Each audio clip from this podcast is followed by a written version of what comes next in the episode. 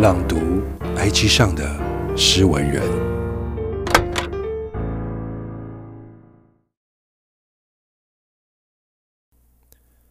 乐色。那天黄昏吹起的几道晚风，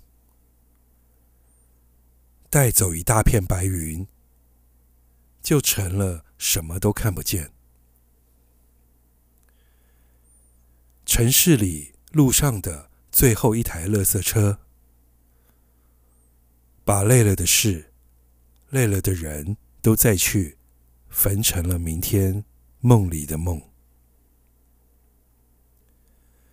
在一个人的夜晚，那样才更容易看见，走过的树上原来会盛开几朵似曾相似，或者。根本从没见过的外形的花，一个人坐的阶梯，才能羡慕同一个星系的星星，不必相连。他们有他们自己的空间，独自耀眼。作者：白柚。